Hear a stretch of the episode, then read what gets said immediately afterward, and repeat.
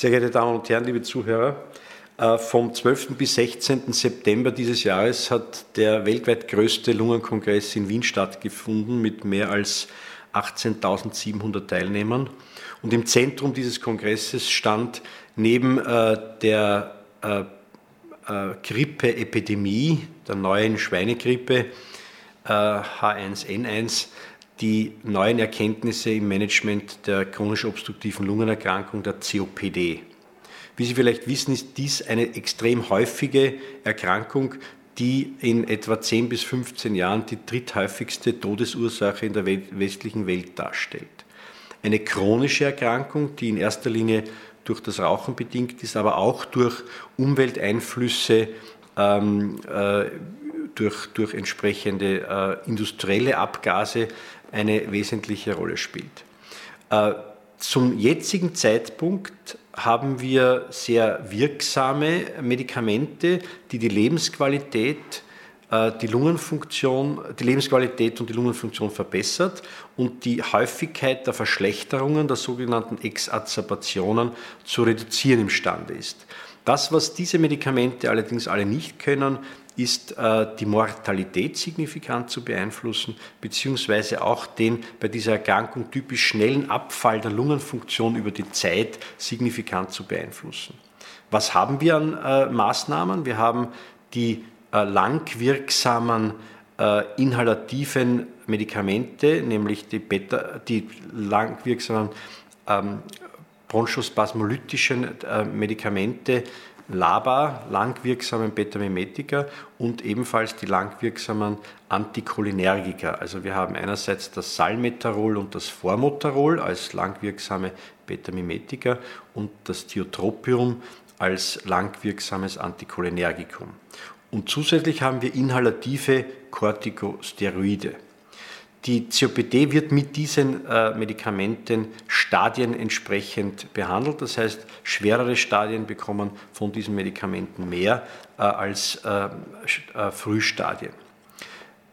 Die beiden Studien, oder eigentlich sind es insgesamt vier Studien, die ähm, bei diesem Kongress intensiv vorgestellt worden sind und auch zur selben Zeit in der letzten Ausgabe des Lancets publiziert worden sind, möchte ich jetzt im ähm, Detail mit Ihnen besprechen, weil sie möglicherweise eine neue Therapie, antiinflammatorische Therapie der COPD darstellt und in Zukunft ähm, möglicherweise eine Rolle spielen könnte.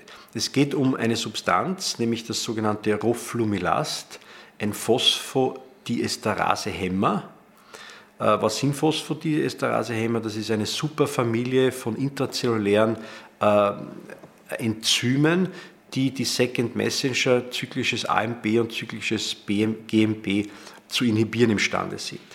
Ähm, die sicherlich ähm, wichtigste und, und, erfolgreichste Substanz aus dieser Superfamily ist das Viagra, ähm, die, äh, die, die Substanz, die bei erektiler Dysfunktion äh, in breiter Anwendung ist.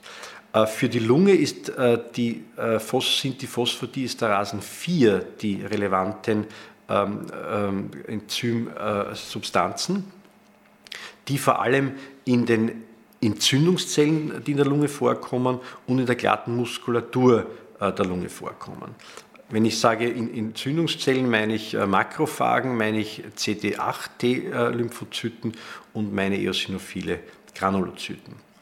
Nun, äh, mit dieser Substanz konnte in einigen Studien jetzt äh, gezeigt werden, dass diese in der Lage ist, ähm, bei gleichzeitiger Anwendung von langwirksamen Bronchospasmolytikern, sei es langwirksame Betamimetika oder äh, langwirksame Anticholinergika, zusätzlich gegeben äh, weiter die Lungenfunktion verbessern bzw. die Häufigkeit der Exazerbationsrate vermindern können. Das heißt, äh, es wäre tatsächlich eine zusätzliche Form der Therapie, die bei der COPD eingesetzt werden kann.